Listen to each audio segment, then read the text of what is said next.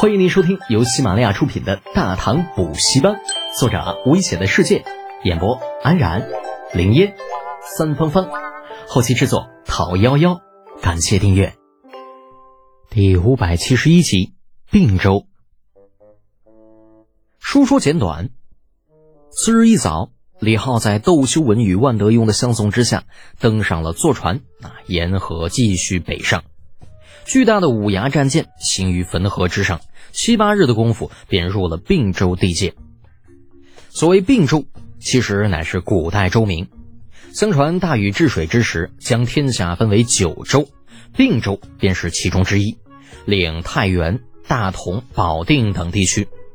后经虞舜治周，再到两汉三国，并州的实际控制区域越来越小。到唐初，并州基本上也就等同于太原府大小。但就是如此，并州依然有着其他州府难以企及的优势，比如民风彪悍。并州自古就是边州，北方草原异族换了一茬又一茬，匈奴、鲜卑、柔然、突厥、空闲之士何止百万，但依旧被血气十足、悍不畏死的大汉子民死死挡在边境线之外。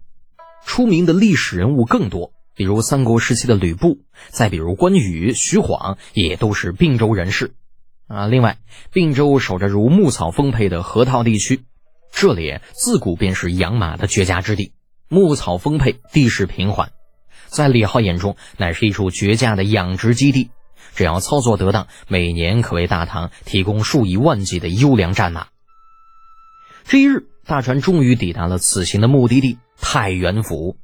李浩与程茵茵相伴立于船头，身边不远是大灯泡王家三少。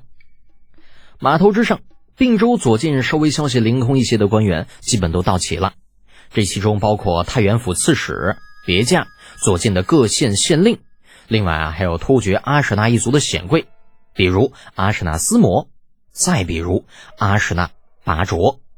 嗯，是的，拔卓今日也到了。曾经的突厥小王子，如今那日子过得并不怎么舒服。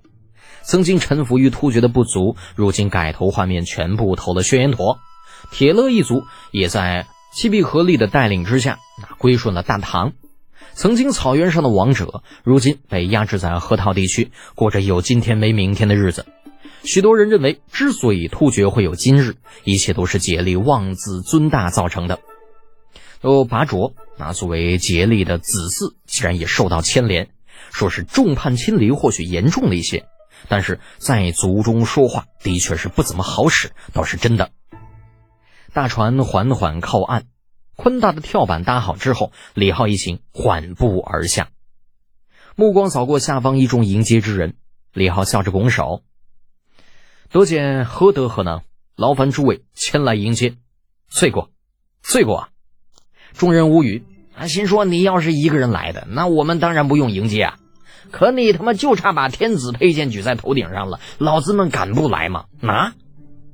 太原府刺史李湘带队上前，主动行礼：“臣等恭请圣安，圣公安，诸位免礼。”享受了一把钦差待遇的李浩，那用提着剑的手摆了摆，心中对于自己之前的决定愈发得意。得亏找李二要了这把剑出来，否则这帮老货怎么可能如此给面子嘛？李湘虽然心中腻歪，却也不得不忍着。虽然在爵位上，他的确是，嗯，就是比李浩高着那么一级，可是人家毕竟拿着李二的佩剑，不是？别人或许并不认得龙泉宝剑，可是他李湘那是李孝公的亲弟弟，自然是见过那剑的。太原别驾与李湘配合多年，熟知这位上司的脾气，怕他一时冲动坏事，主动上前接过话头：“哈，李侯啊，吾等已在城中备好了酒宴，不知侯爷可有时间？”按照李浩的本意，他并不想去凑这个热闹，不过考虑到将来还不知要在太原待多久，这些个地头蛇的面子，你该给还是要给的。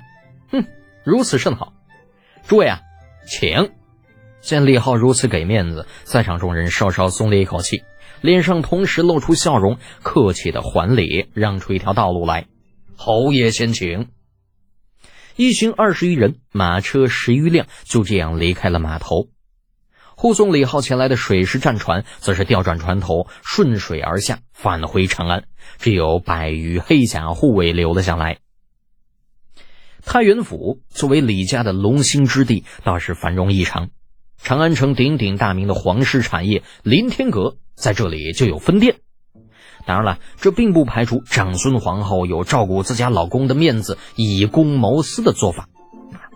李浩随着众人进入了林天阁二楼雅间。这宽敞的房间足以满足数十人用餐，但今日却只招待了十余人。前来迎接的众人当中，凡五品以下的官员，连上二楼的权利都没有。